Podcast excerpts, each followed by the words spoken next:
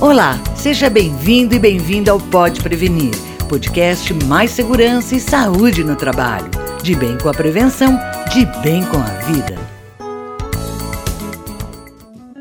Para se tornar um músico de alto nível de uma orquestra, independente do instrumento, é preciso muita persistência e dedicação a uma arte que, infelizmente, no Brasil ainda não é valorizada na mesma proporção do esforço de quem não mede dor e sofrimento para alcançar a maestria no seu ofício.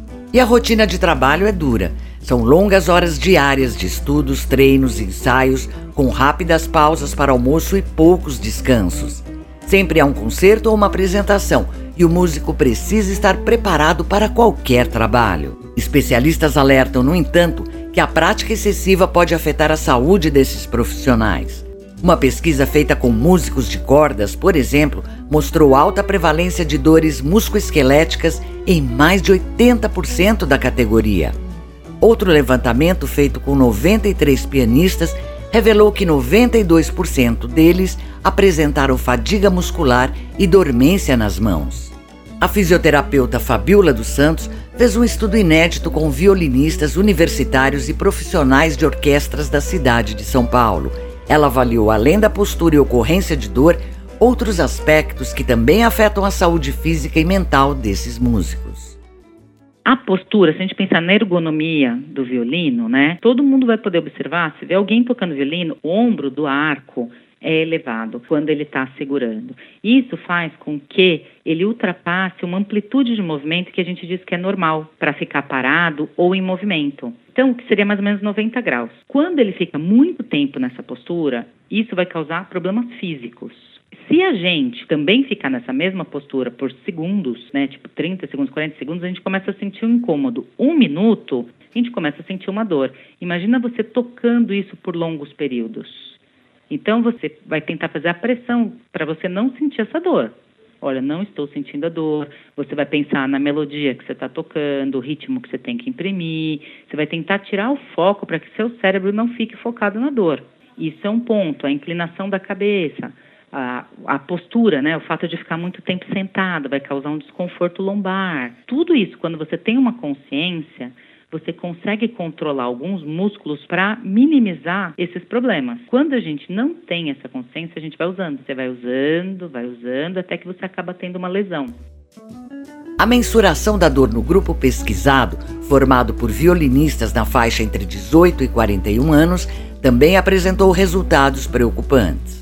Em relação à dor, a gente teve o índice do EVA, que é aquele da intensidade da dor, de 5. Você fala, ah, 50% de dor não é muito. Se fosse friamente analisando o número, você poderia falar, nossa, não é tanto. Mas a hora que você pega o nosso grupo de 38 músicos, do qual a idade média é 21 anos e meio, é uma dor alta, uma intensidade alta, porque é uma pessoa jovem. Então, quando ele tiver com 40, 50 anos, qual vai ser essa intensidade de dor se ele não se cuidar? E não é só o esforço físico que pode favorecer problemas de saúde entre os músicos. A pressão psicológica também é um fator de estresse e adoecimento.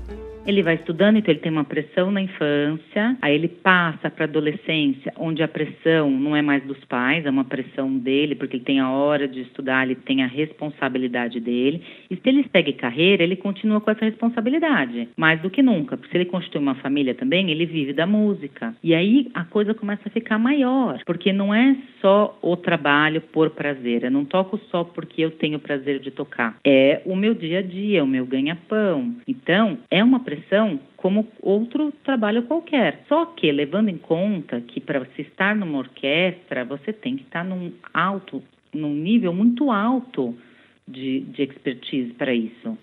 Não basta ser bom, você tem que ser muito bom para estar entre os melhores. Na, na nossa orquestra, nós, nós temos algumas pessoas de fora, mas tem muita gente daqui do Brasil que vai para fora. Então, eu observei que vem muito mais deles do que do outro. E você dizer que você está doente, que você está com algum problema, já faz com que os outros te olhem diferente. Por quê? Será que você vai estar tá apto para cumprir com a agenda que nós temos esse mês ou esse ano? Então, dependendo do nível de queixas e da quantidade de queixas que você coloca, as pessoas começam a duvidar da sua capacidade. Fabiola lembra que os violinistas não levam em conta a importância da prevenção e muitas vezes só procuram um especialista quando a dor é insuportável ou já apresentam alguma lesão. A partir do momento que eles não têm a consciência que é preciso relaxar e fortalecer ao mesmo tempo, fica difícil não ter alguma lesão, não ter alguma dor, não se pressionar, porque não tem essa consciência. Então a pessoa vai ficando cansada, que é um excesso de trabalho. O músculo vai te dando respostas por meio de hormônios, ele vai liberar alguns hormônios. Isso vai causando estresse. Quando você vê, você pode fazer um exame físico e tá tudo bem, e a hora que você for fazer um exame de sangue e ter algumas alterações, você fala, mas por que, que eu tenho essas alterações? Ou por que eu tenho movimentos involuntários? Se eu não estou cansada, eu não fiz nada. Não, você fez por um período. E agora você está tendo algumas descargas elétricas do seu sistema nervoso por cansaço, por fadiga. Mas às vezes as pessoas só percebem que isso acontece quando ficam doentes, né? A palavra prevenção é esquecida, não tem no dicionário deles. É estudar, é trabalhar. A especialista fala da importância de criar programas de preparação física para diferentes grupos de músicos, o que contribui para minimizar as dores da profissão.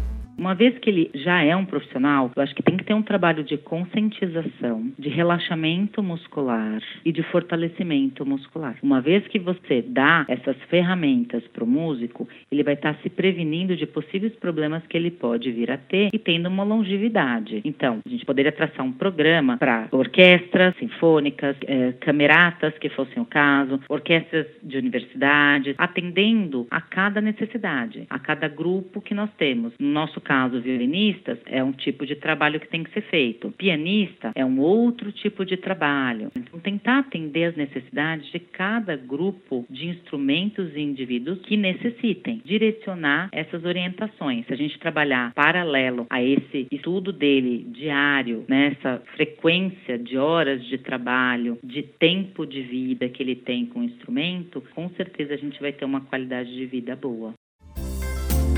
Eu sou Cintia May e vou ficando por aqui. Na próxima terça-feira volto com mais informações para você. Participe, compartilhe. Pode Prevenir, o seu podcast de segurança e saúde no trabalho. Informação de qualidade direto da fonte. Até lá!